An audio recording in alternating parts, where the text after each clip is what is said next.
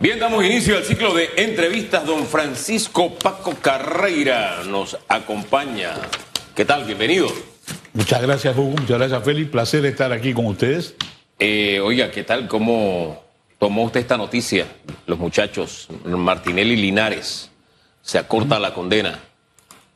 Nosotros tenemos que recordar que el periodo de prisión es una cosa y luego viene un periodo de detención vigilada, libertad vigilada, que se tiene que cumplir en lo que en inglés se llama un halfway house. Eso son, es parte de la pena que se tiene que cumplir, no es la situación en donde ellos van a salir de la cárcel el lunes y el martes pueden abandonar el país o algo así. No, la situación no es esa. ¿Cuál es? Como ¿Cómo, parte de la condena, ellos van a tener que cumplir un periodo de libertad vigilada en algún lugar que es el que designe el Buró de Prisiones es parte de la condena, un, periodo de detención, otro periodo de libertad vigilada, que es lo que falta por ver. O sea, difícilmente es que salen de prisión y al día siguiente los veremos eh, en Panamá. técnicamente no es así porque hay ese periodo de libertad vigilada que es parte de la condena. Acuérdate que cuando tú cumples un periodo de prisión, te están acreditando días por cada día que tú estás detenido, te van descontando días, pero también es parte de la condena este sistema de libertad vigilada, libertad bajo palabra, como se llame también. La persona tiene que trabajar, tiene que residir en el lugar que se le asigne y eso es parte de lo que tendrá que decidir el buró de prisiones, dónde lo va a hacer, cuánto tiempo lo va a hacer. Eso es parte de la discreción que tiene el sistema.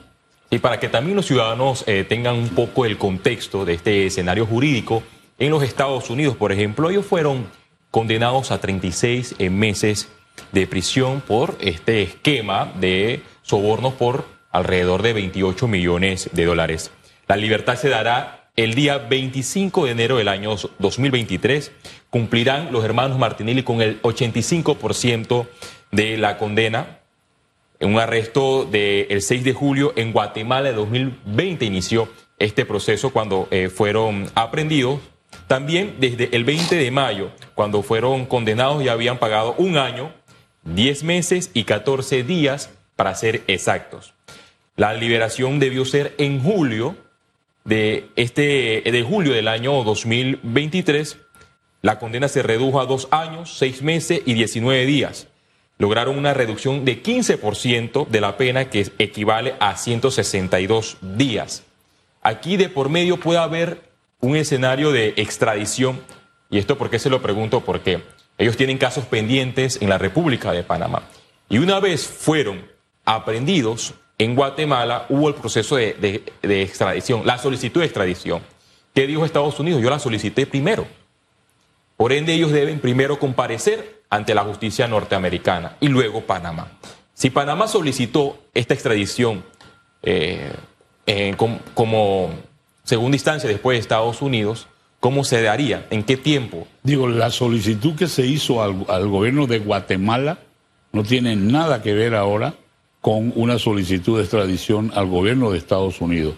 El gobierno panameño le corresponde solicitar la extradición de los hermanos Martinelli si eso es lo que las autoridades judiciales panameñas eh, cumplen con lo que ya se ha decretado una medida de detención en Panamá contra ellos, han sido llamados a juicio Incluso hubo un caso en donde hubo fianza, pero eso le corresponde a las autoridades, primero judiciales panameñas y luego al Ministerio de Relaciones Exteriores hacer el trámite. El trámite va a ser exactamente el mismo que ya se hizo con el presidente Ricardo Martinelli. Es el único trámite de extradición que tenemos bajo el tratado que, hay con Estados Unidos. Sí, también aquí eh, me genera una duda de cuánto tiempo podría darse esto que hay una libertad vigilada. Pero ¿cómo funciona esa libertad vigilada en, en los Estados Unidos? Es, por ejemplo, como la panameña en el caso cuando se decretan medidas cautelares de impedimento de salida del país o impedimento de provincia, impedimento de salida de ciudad. ¿Cómo es el escenario en Estados Unidos? El escenario es que la persona que es liberada de la prisión tiene que cumplir un periodo que se llama un halfway house, le dicen halfway, es porque la persona duerme y sale a trabajar.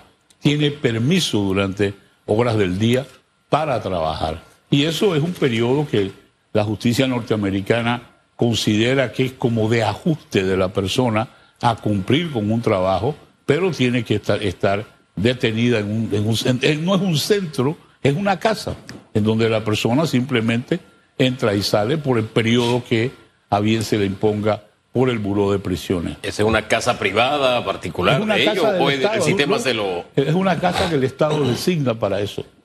Y hay otros detenidos igualmente, otras personas cumpliendo exactamente el mismo sistema. Ese periodo es hasta mediados del próximo año, se acorta, es Eso es, igual... lo que, eso es lo que hay que ver ahora de acuerdo a la buena conducta, de acuerdo qué es lo que en realidad el Buró de Prisiones va a determinar. Lógicamente ahí va a haber la injerencia de los abogados defensores para que esto sea lo más corto posible.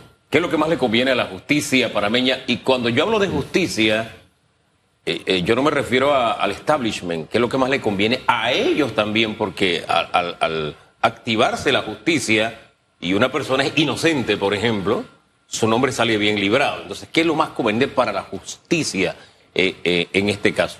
Habiendo Panamá solicitado la extradición ante el gobierno de Guatemala en su momento, creo que ahora lo que se impone es solicitar la extradición ante el gobierno de Estados Unidos. Eso, es el procedimiento que debe ser.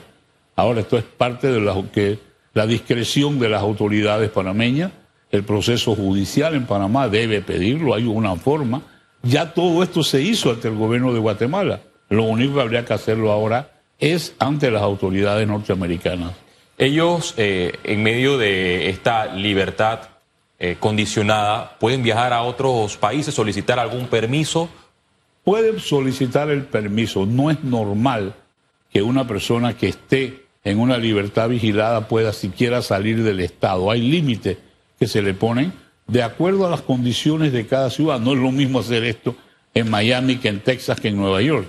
En Nueva York te ponen, eh, tú sabes, un control para que no salgas de la isla de Manhattan, por ejemplo. En el estado de la Florida esto es mucho más flexible, pero eso es un tema que depende de la naturaleza del delito si las personas no, no son violentas. O sea, hay una serie de condiciones que se incluyen para determinar el periodo y el lugar. Hace unos días cuando hablaba de- del señor Martinelli, estaba uno de sus abogados en debate abierto, y yo toqué el tema de los hijos y dijo, eso es en Estados Unidos. Le dije, pero el, el- dinero lavado y los, los negocios eran en Panamá. El tema es, la justicia panameña puede contentarse con lo que pasó allá, sabiendo que se aceptó un delito, o, de verdad debe pasar algo. Digo, lo que siempre dijimos en un momento dado, Panamá perdió la oportunidad hasta de solicitar el dinero que se impuso de multa y el dinero que se congeló. Ese dinero es producto de actividades que se cometieron aquí y nosotros debimos haber sido lo suficientemente agresivos para haber solicitado esos fondos eh, directamente del gobierno de Estados Unidos. Pero esa solicitud se dio y la confirmó el procurador en su momento, Javier Caraballo. Hasta el momento se Sí, desconoce. el problema es que no informan. O sea, el tema con esto no es que no se haga. Enviar dos fiscales a Estados Unidos al momento de la, de la sentencia de los hermanos Martinelli y Linares no es ir a solicitar el dinero. Eso tiene una fórmula de hacerlo a través de el Ministerio de Relaciones Exteriores. Así es que funcionan estos temas entre los países. No es una solicitud que el procurador hace verbalmente, no es una solicitud que hacen los fiscales yendo allá. No, esto es un procedimiento que, se, que ya se conocía. Panamá lo hizo también cuando el general Noriega. Entonces, no, no creo que nosotros ahora, el hecho sí se solicitó. ¿Cuándo, cómo, cuál ha sido la respuesta? Y yo creo que ese es el problema con nuestros funcionarios que no sienten que los ciudadanos tenemos derecho realmente a estar ¿Qué, informados. qué porcentaje le debió eh, tocar al Estado panameño en, en esta solicitud? La mitad, y esto lo digo porque según el expediente, las coimas fueron en el territorio nacional, en Panamá, pero el dinero terminó en bancos de Nueva York. Sí, pero no, el dinero pasó, Pasó, por pasó. los bancos. No, no, en realidad Pa- no terminó. Pero Panamá tiene derecho a recuperar el 100% del dinero. Esto no es un tema de porcentaje. Mira, cuando Odebrecht se declaró culpable en el año 16, lo condenaron a pagar una multa de 3.600 millones de dólares.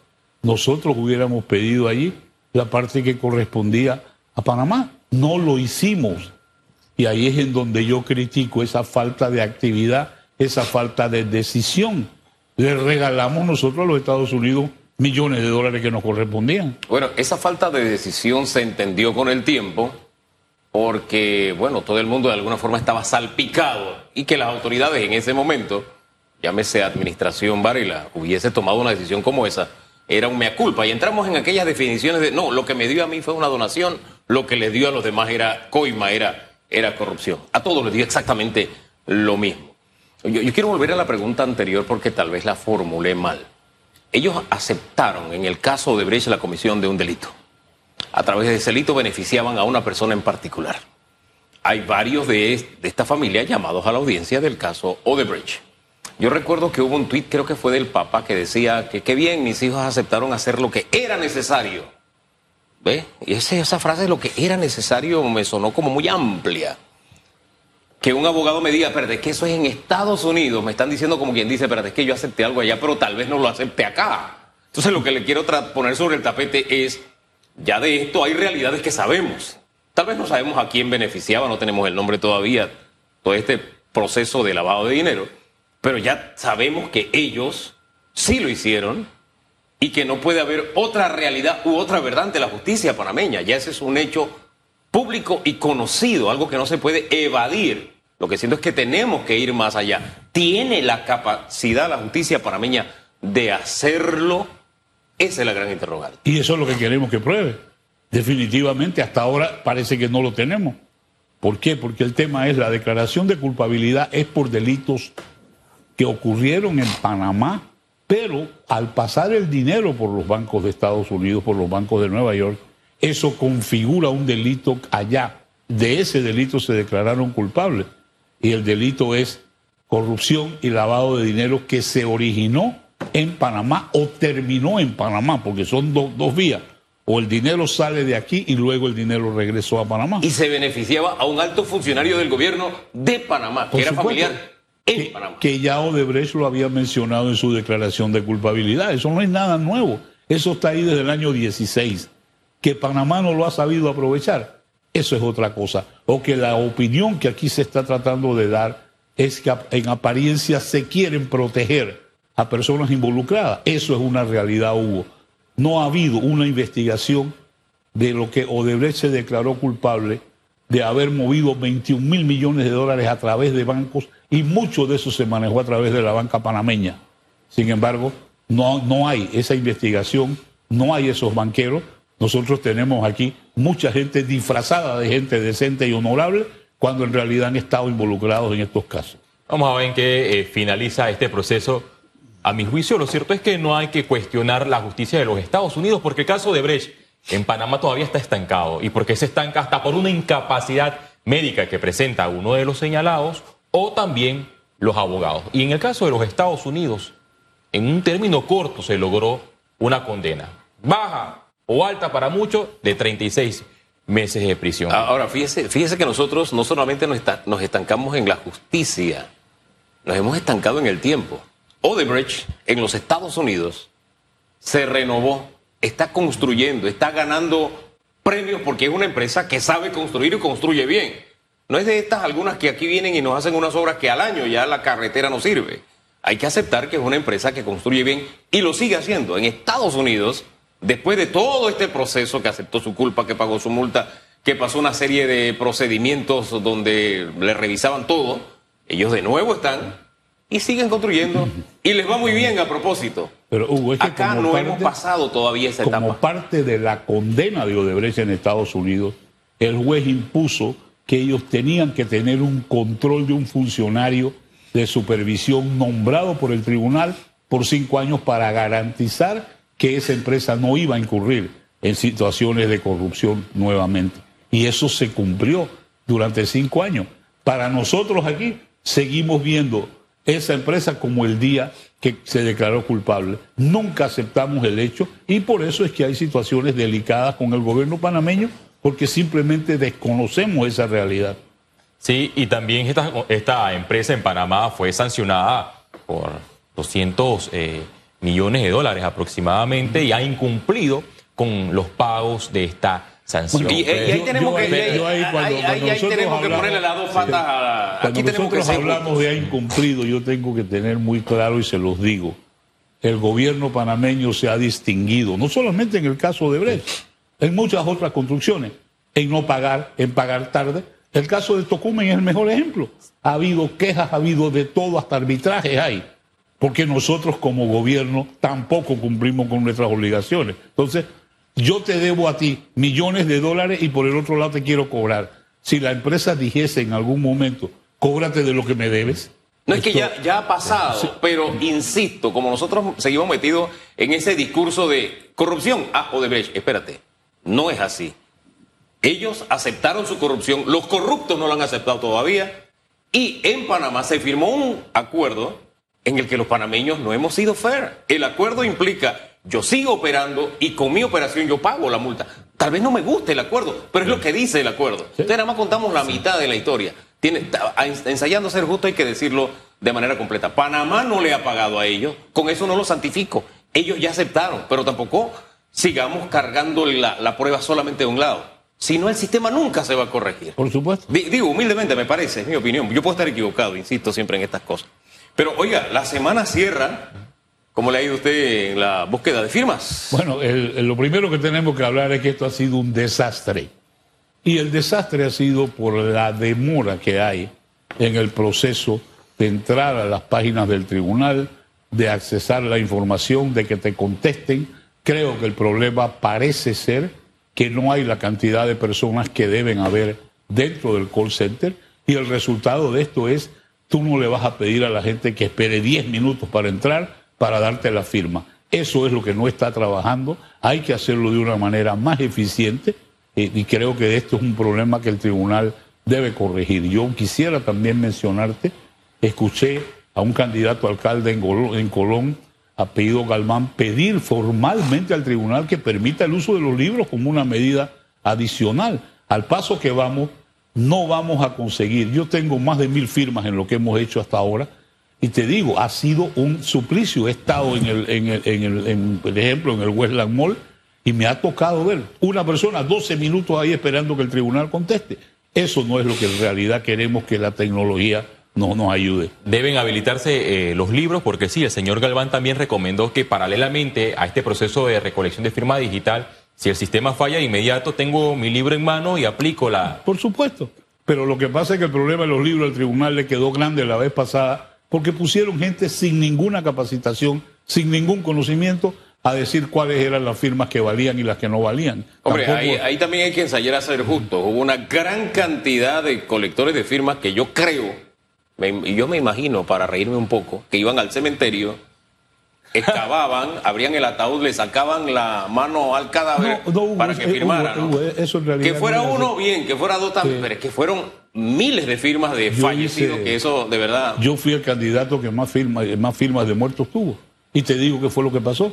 La gente tomó el padrón electoral de la elección anterior y comenzaron a llenar eso con el padrón electoral. Eso lo averiguamos nosotros. y se presentaron muchos casos. Pero, tampoco nos sirve de consuelo porque si era el anterior, no estaba vivo para firmar. o sea, estaban falsificando firmas. Se estaban falsificando firmas. Ahora eso se trata de evitar con el problema actual con la situación actual y todos queremos que sea exitosa, pero tampoco podemos justificar a nosotros que la persona va a demorarse más de 10 minutos haciendo esto.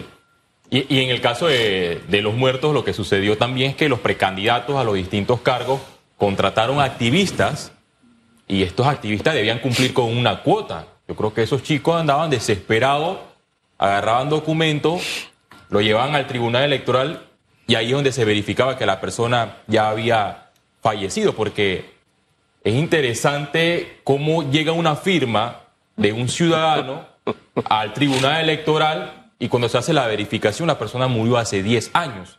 Y creo que ahí hay que hacer eh, mea culpa por parte de los precandidatos en su momento y también de los activistas, que no hubo como un filtro. Hay, sanciones para esto. Y el tema es que el tribunal, eh, la Fiscalía Electoral presentó los cargos hubo gente que se declaró culpable de, haber, de haber hecho esto y fueron sancionados. Antes de finalizar, usted presentó a 175 precandidatos a los distintos cargos con el movimiento Unidad. Buscan llevar a la Asamblea 40 diputados. ¿Cómo van a hacer esto? ¿Cómo van a hacer esta, este reto titánico? Mira, el tema primero, 175 es lo que están listos. Todavía, por el atraso en la capacitación, tenemos 40 candidatos más que no han, no han podido ser incluidos en la lista porque no se han capacitado. Las oficinas regionales del Tribunal Electoral no tienen la capacidad para capacitar a los instructores y a los activistas. Entonces, el candidato no puede recoger firma hasta que eso no se cumpla. Oiga, El toda tema- la- todos los caminos conducen a Roma, todos los caminos o sus respuestas conducen al Tribunal Electoral. Por supuesto. Nosotros tenemos que tener un tribunal más eficiente. Y estos proyectos a nosotros nos los presentaron hace meses. Cuando lo presentaron trabajaba maravillosamente bien. Ahora, ¿cuál es la situación? Y lamentablemente tengo que decirte, pidieron una cantidad de celulares con determinadas especificaciones. Cuando uno los lleva al tribunal, resulta que no son compatibles con el programa del tribunal. Y eso no se lo han dicho a la gente. Entonces, siempre hay cosas que, se han- que hay que corregirlas sobre la marcha. Queremos un proceso más eficiente, más limpio y que demore menos. Los kioscos del Tribunal Electoral son buenísimos. Hay 38 kioscos habilitados en el país. Fíjate tú la, la proporción. En la ciudad de David hay un solo kiosco en un supermercado en el área de San Mateo. Para toda David. Eso es ridículo. Eso es como por una favor. agroferia para toda la ciudad. ¿no? Así mismo, así No, mismo. Entonces, una agrotienda, por, más que el tribunal diga, vamos a instalar kioscos, Sí. el momento de instalar kioscos no es ahora. Eso se debió haber hecho antes y haberlos incluido en lugares mucho más accesibles también y mayor cantidad. ¿Cuál de las alternativas le ha funcionado mejor para captar firmas a usted?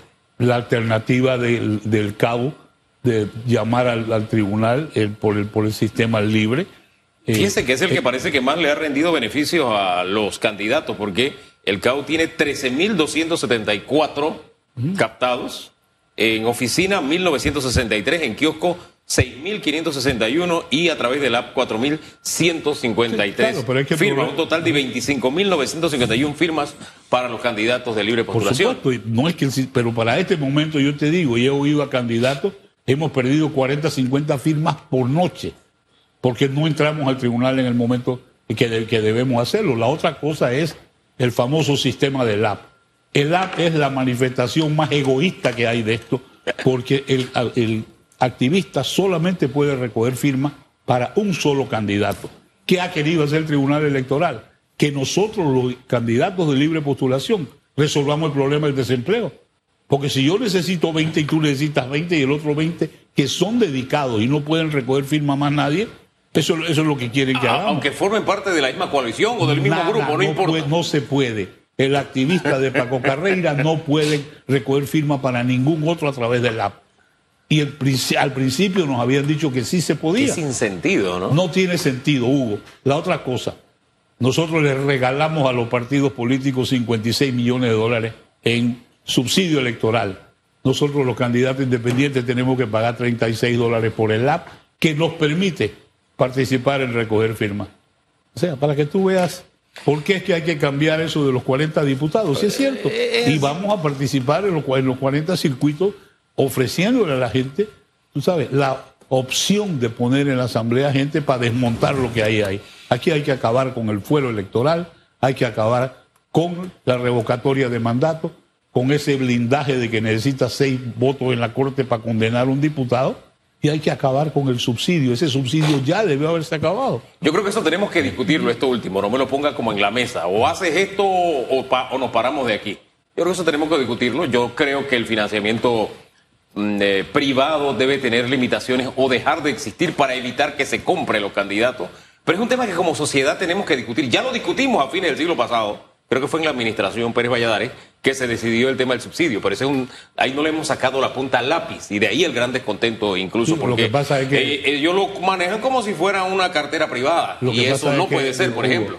Cuando tenemos un país en crisis, tenemos que tener un país en crisis y las prioridades, las prioridades deben ser otras. No, no, eh, y no hay justificación, es una inmoralidad que rega- regalemos ese dinero en esta Eh, circunstancia. no, hombre, eh, mínimamente los propios partidos debieron decir, "Ey, yo me despojo del financiamiento o de la mitad por lo menos por demostrarle al país que le interesaba algo. Pero Ninguno dijo eso. Ninguno dijo eso. Es más, los que Ninguno. antes también eran independientes y cuestionaban el subsidio tampoco. Digo, amén de se han ahora, amén de de- ahora de que subsidio. cualquiera ya independiente siendo miembro de partido. O sea, ahora es, y ese es parte del control y del daño que la Asamblea le está haciendo al sistema Eh, eh, democrático ese- de Panamá. eh, ese vestido independiente es como el chaleco antibalas que le, se le ajustaba a todos general. Así- así E igualito. mismo. Hombre, Así gracias, mismo. don Francisco Carreira. ¿Cómo no? Gracias a ustedes. Esperemos si también el Tribunal Electoral mejora estas fallas porque la gran cantidad de precandidatos a los distintos cargos están denunciando irregularidades. El magistrado Junca señaló esta semana que extendió el horario